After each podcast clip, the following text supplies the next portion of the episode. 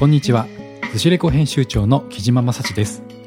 この番組は神奈川県の逗子を記録するローカルメディア寿司レコが各週水曜日に配信しているポッドキャスト番組です。逗子葉山鎌倉エリアの自然遊びカルチャーお店情報やローカルで活躍するゲストへのインタビューなどを心地よい波音の BGM に乗せてお届けしています。えー、前回の配信はですねなんと逗子への移住を検討中から逗子レコラジオを聞き込んでくださってそして最近ついに逗子に家族4人で引っ越されてきたというゲスト古賀久義さんをお迎えして実際の移住体験だったり、えー、地域とのつながりに関する話題などをたっぷりとお話を伺ってきました。そして今回のゲストは逗子のお隣鎌倉からご機嫌な2人が登場してくれました。そのお二人とは鎌倉特集の雑誌でも毎回登場するくらいの有名店朝食屋小バカバ店主の内堀圭介さん、えー、愛称はうっぽんさんですね、はい、そしてもう一人は鎌倉 FM のラジオパーソナリティでもあり鎌倉ローカルでいろんな仕事や人と人のつながりを生み出す活動をされている女性の小松あかりさん。そんな鎌倉の有名人お二人が MC を務め1年以上続けている Facebook ライブ配信の「季節の波に乗ろう」カサーファー的暮らし方という番組があるのですがその番組の魅力についての紹介や番組のテーマでもある季節を感じながら暮らすことの面白さ日々の気づきやハッとする瞬間についてなどを話してくれました。そしてこの季節の波に乗ろうカサーファー的暮らし方ライブ配信がなんとですね9月の23日木曜祝日秋分の日ですねその日の夜に鎌倉の無印良品さん、えー正式にはムジコムメトロポリタン鎌倉さんの店舗からオンラインイベントとしてライブ配信がされることになりましたと。はい。ぜひ今回の寿司レコラジオを聞いていただいた後は朝食や小バカバの Facebook ページをフォローしていただいて9月23日の無印さんからのライブ配信もご視聴いただければ幸いです。それではお二人へのインタビュー内容をお聞きください。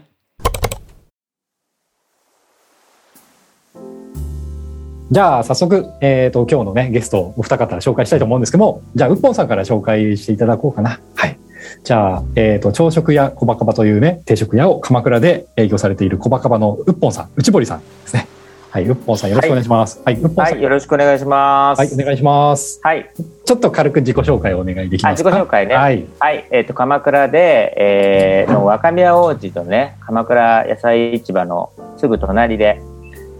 隣の隣で、あの朝食や小バカバを運営してます。うっぽんと申します。はい、よろしくお願いします。はい。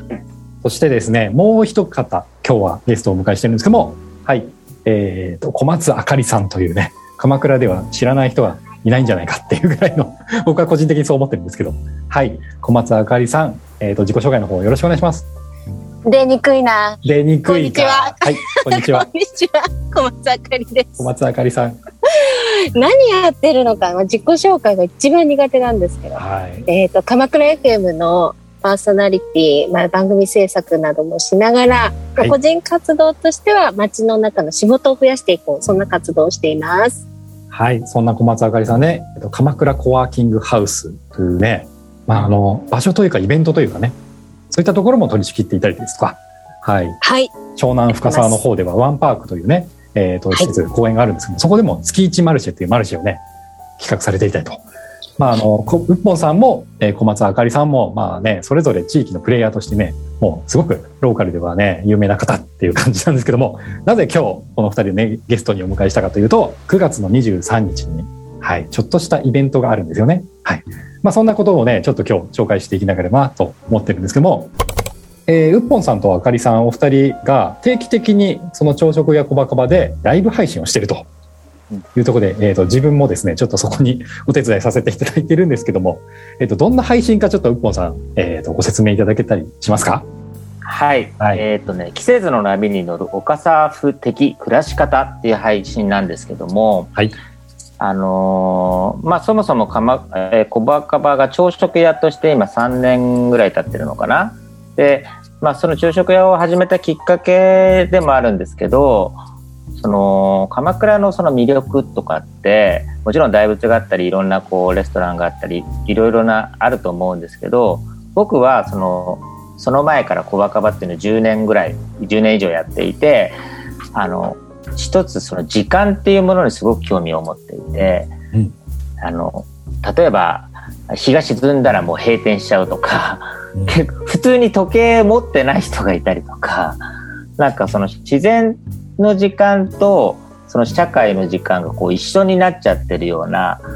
あの時間の流れみたいなものがすごくいいなって思う時があってそれで朝食屋っていうまあ、太陽と一緒に暮らそうみたいなコンセプトで始めたんですけど、まあ、その延長でですよねあのあかりさんともねいろいろラジオに呼んでもらったりとかして、えー、と人間のこの暮らしとかって、まあ、ものお金を稼いだり生産したりとかしなきゃいけないっていうところももちろんあるんだけれどもその自然と一緒にこう生きているとか生活するとかそういうことも大事だよねっていうところで意気投合して日本にはねその二十四節気とか、うん、聞いたことあると思う。旧暦とか、まあ、太陽とか月とかと自然のものとつながりを持って時間を感じることができるこうツールとか結構いっぱいあるんですけど二十四節気ごとにそれをこう今ここにいますよみたいなことを配信するそういう機会をそんな感じでいいのかな、あかりさん。合ってます。合ってます。はい。ちょっとね、俺、どんどん話しちゃうからね、逆にまとまんなくなっちゃうんですけど。いやいやいや、うん、すごくわかりやすく。素敵な紹介でした。ありがとうございます。ありがとうございます。はい、それでわかれば。うん。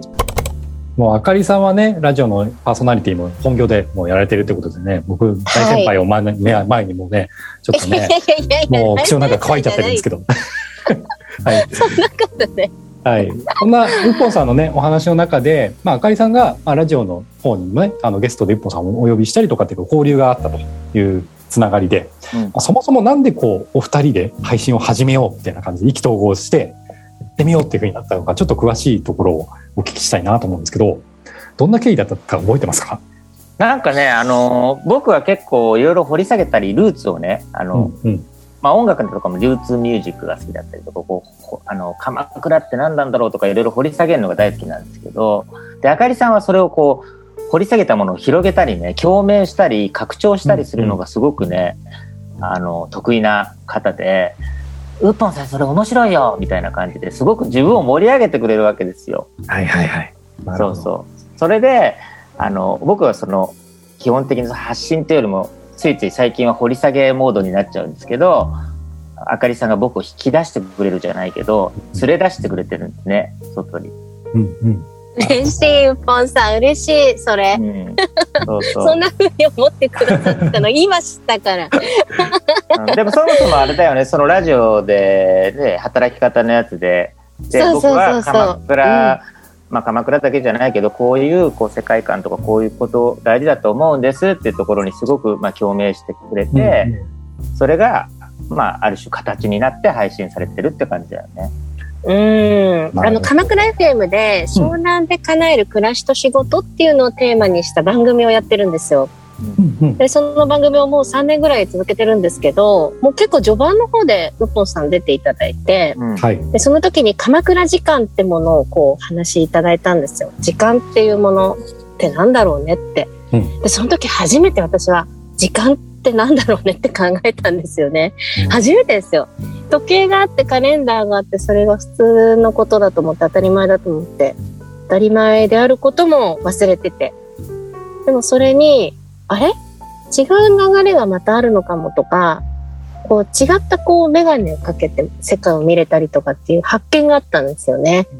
もうそれが楽しすぎて、どんどん私がウッポンさんにはまってったって感じ。なるほど。お互いにこうね、惹かれ合ってというか、あの、なんか、あの、お二人の掛け合いを毎回配信ね、僕もあの、お手伝いさせていただいたりとか、その、まあ、手伝いする前から見てた時も、なんか本当に餅つきしてるかのようにうまく絡み合ってるんですよね。うん、はい。なんかもうね、ぺったんみたいな、リズム感もそうですし、なんかうまい具合にあかりさんがね、こう話を引き出してくれたりとか、みたいなところがすごく面白くて、なんか毎回流行語というかね、あの、キーワードが、流行り言葉が生まれてますよね。昭和のね。さんね。はい昭和のね、ウ、うん、ポンさんミュージシャンだし、私ダンサーだし。うん、そうだよね。で、キジもミュージ,、ミュージシャンだから、ね。キジもミュージシャンだから、うん。やっぱすごいノリを大事にしたいよね。そうなんですね。ノリね。そうそうそう。だから、なんかすごいライブエンターテイメントというか、まあ、あの配信自体も時空間エンターテイメントっていうふうにね、はい。そういったキャッチコピーもついている通り、なんか真面目な、なんかそういう学術的な話とか、なんか季節のことを知ろうとかっていう知識とかっていうよりかは、もうなんか、ライトでポップな感じですよね。うん。そうそうそう。うん、うん、うん、うん。なんか僕印象的な話が一つそのウッポンさんが結構その僕がねあのまあ面白法人カヤックっていう IT の鎌倉の IT 企業で働いてるっていうこともあって割とこうパソコンの言葉とかなんかに置き換えて説明してくれるのが面白いなと思っていて、その OS ってあるじゃないですか。パソコンの中に入っているシステムの管理ソフトみたいな。で自分自身の OS をアップデートしなきゃねとかなんかアプリケーションがどうのこうのみたいな、なんか比喩の表現みたいなのがすごく面白くて例えがうまいなっていうふうに思うんですよね。はい。なんかその OS とかっていう話ってなんかどこから出てきたものですかね、うっぽんさんがなんかこうなんかあこれって一緒じゃんみたいな感じで感じられたんですかね。うん。なんかこう、まあ、基本僕は鎌倉で生まれ育った感覚があってでまあその企業でも勤めたりとかしてるんですけど、うんと、ある種その今のこう、まあ、資本主義的なことだったり、えー、貨幣経済的なこととかにこうどっぷりはまりながらも、どっかに何かこう違和感みたいなものもとか、まあ、よく最近ねその生きづらさみたいなこととかそういうこともあると思うんですけど、まあ、それをまあ自然と感じていてそういうのってどこから来てるんだろうなっていうのを思った時にその今ね資本主義とかそういう貨幣経済とかそういう OS のもとで僕たちはその暮らしとか生活をしているわけなんですけど全くそのあの前提の違うそれこそ OS の違う世界がどっかにあるんじゃないかなと思って、うん、それがなんかその自分の中のその違和感を生んでるんじゃないかなっていうところがあってでその地球歴っていうね暦に知り合った時に、うん、あこれもしかしたらその違和感の元になる OS かもしれないっていうその人間社会だけじゃなくて、まあ、自然植物とか動物とかもうそういうことも含まった OS みたいな生きる OS みたいなものが、まあ、出会ってね、うん、あでこれこの感覚もすごく大事だよなと、うん、特に今あの、まあ、コロナがあってうんとまあ、高度成長期からその豊かさが右肩上がりにずっと上がってきてるような昭和の時代があってまあ、平成があってでこれ令和ってなった時になんかやっぱ OS 変わりつつあるんじゃないのって昭和の OS 通用しないんじゃないのっていう感じってある程度の人たちはみんな思ってると思うんですよ。てか思ってるよねこれはねきっとね。うんうんうん、さんすごくうなずいてますね。いや私ねうっぽんさんと初めて会った日にねすごい印象的だった一言が、うん、なんかその生活のベースメントってなんだろうねっって。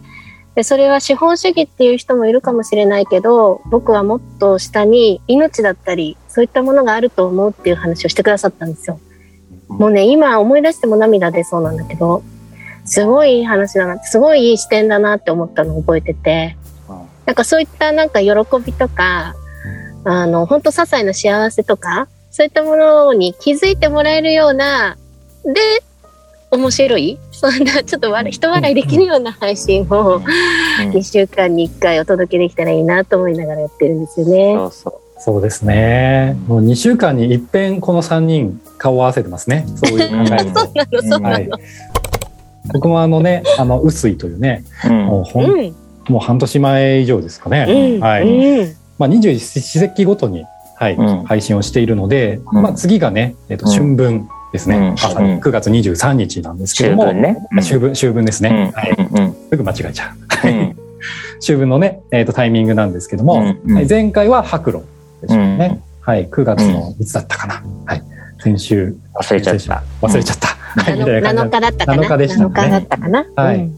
でね、あの、お二人の話をね、まあ聞くようになって、僕も地球歴と出会って、うん、まあなんかこう、あ、生きづらさというかね、なんか、うん、なんか暮らしを見つめるレイヤーが一つ増えた感じとかね。うん、はい、うん。鎌倉とか逗子での暮らしがなんかすごく楽しくなったというか。うん。で、意外と地球歴ご存知の方がね、多かったみたいなことに改めて気づくみたいな。うん。うん、こんな感じですごく気づきが多い、あの、出会いだったなというふうに思うんですけども、はい。その配信をね、次回、はい。まあ、今ね、予定しているところでは、9月の23日に、まあ、祝日ですけども、うん、まあ、場所はいつも朝食や小バカバさんでやっているんですけども、次回はですね、はい、ムジコムホテルメトロポリタン鎌倉さんで、うん、はい、イベントとして、えー、まあ、配信をすると。はい。もう、これはあかりさんにちょっと詳細を聞いた方が良いですか？私？はい。このイベントね、はい。あのー、無印良品って皆さんよくご存知だと思うし、暮らしの中にたくさんそういったものを持ってる方もいらっしゃると思うんですけど、まあ、本当、皆さんご存知の通りシンプルで、こう、どんな生活にも馴染んでっていう商品を作っていらっしゃるんですけど、そのお店であるムジコムメトロポリタン、ホテルメトロポリタン鎌倉はい。と、あのいろいろこうお話しする機会がある中で、やっぱそこの真ん中にあるマインドみたいなものが、すごく地球歴の持ってる、えー、我々整えツールなんてふうにも言ってるんだけど、うん、なんかそういったところのマインドと似てるところがあるなと思って、まあ、私たちが21世紀ごとにやってる配信の話をして、まあ、こういったものの、まあ、と考え方とか視点とかっていうのをより多くの方に知ってもらえたら楽しいんじゃないですか面白くないですかっていうのから、うん、あの場所として今回は発信基地として、えー、ムジコムの店内を使わせていただく流れになりました、うん。うん、ありがとうございます。今回はあれですね、まあ、今この収録をしているまさにこの前の時間にその打ち合わせがあったっていう、うん、形でほやほやな感じなんですけども、ほやほやです。はい。まああのリアルイベントではなくて今回はね、あの配信まあいつも通りですね。えっ、ー、といつも朝食や小バカバの Facebook ページからえっ、ー、とライブ配信をしているので、朝食や小バカバの Facebook ページにいいねを押していただければライブ配信が開始されましたみたいな形になると思うんですけど、今回もそのような感じになると思うので、まあ、無実コムさんにその時間、まあ、訪れても、まあ、イベントとしてはやってないんですけど、配信の方で皆さんご覧いただいたりとか、もしかしたらなんかこうね、あの、定員を決めて何かあるかもしれないんですけども、ちょっとそこはおいおいアナウンスさせていただくっていう形で、ひとまず9月23日に夜ですかね。はい。時間が一応今のところだと19時からの配信予定となっていますと。まあ、ここもちょっと時間が変更がありましたら、僕の方でも、ズシレコの方でもえー、と告知したいなと思うんですけども、はい。そんな形で、えっ、ー、と、まあ、この3人というかね、はい。まあ、うっぽんさんとあかりさん、そして当日は、えー、ムジコムの長尾さんですかね。店長の、はい。うん、長尾さんも、えっ、ー、と、トークにちょっと参加していただきつつ、えっ、ー、と、いろいろな話をしていければっていう感じで、はい。なかなか楽しそうだなって、さっきの打ち合わせを聞いてて、勝手に思ってしまったんですけども、うん、はい。なんか新しい展開がまたこれによって生まれそうですよね。うん、そうですね。うん。なんかやっぱりそのローカルっていう部分でずっとやってきたところがあるんですけど、ね、無印っていうね、そのユニバーサルっていうか、グローバルっていうか、うん、のポップですごいみんな、みんなに知られている存在の無印と一緒にやることで、よりなんか、深く広くなっていくのかなっていう感じがして。うん、ね、それの第一歩としてね、9月23日できると。いや、楽しみになってまいりましたね。はい。この秋秋分のタイミングっていうのがいいですよね。うん。トッポさんね。うん。やっぱりすごく大きな節目だと思うし、うん、なんか今ね、ちょっと話して、でちょっとあのあこういうことかなって思ったのきちょっと言ってもいいですか？どうぞどうぞはい、うん、なんかやっぱりその地球歴とかの世界観もそうなんですけど、まあ、無印も何か物を増やしていくっていうよりはあの引き算のブランドじゃないですか、うんうん、どういうふうにこうミニマムにしていくかとか自分にとってすでに持ってるものあるものにフォーカスして大切なことって何だろうかっていうことをこう意識していくようなそういうこうブランドだと思うんですけど、うん、地球歴もそうであのないものをこうないものをねだりするよりも、うん、自分にあるものなんだろうってあるもの探しを常にするわけですけど究極的にみんな絶対一人一個は持ってるのが命なんですよね。だからもう、まあ、とりあえずそれだけあれば あのまずそこを大切にしようよみたいなところになっていくと思うんです。そういう意味でその足し算的な世界よりもその引き算にしていくっていうところでなんか無印って共鳴しそうだなって今なんとなく思った。シェアしました。うっぽんさんいいわ。いやいいですね。なんか話せば話すほどそういった話がどんどんどんどん引き出されたりとか気づきがあったりっていうことであの毎回配信がそんな感じなんですよね。結構、こう、うん、本当毎回気づきがあります。本当に。だからアーカイブでねあの我々残していたりするので Facebook ライブのページをあのページの方でもはい。あの23日に配信見られる方はぜひあの、まあ、それ以前の配信もね、はい、見ていただけるとお二人の喋ってる雰囲気とかがわかるかなと思うんで、まあ、それを見た上で、えー、23日配信を見ご覧いただけると多分10倍ぐらい面白く見れるんじゃないかなと。個人的に僕はリスナーのリスナーとかね、はい、視聴者の立場からあの、まあ、かこの感想を言うとそんな感じなんですけども。はい。ありがとうございます。はい。そんな感じで今日は、えー、朝食やコバカバのうっぽんさんと鎌倉 FM のパーソナリティえー、鎌倉でご活躍されている小松あかりさんのお二人にゲストで、えー、お越しいただきました。それでは9月23日お楽しみということで。はい。ありがとうございました、はい、ありがとうございます。ありがとうございました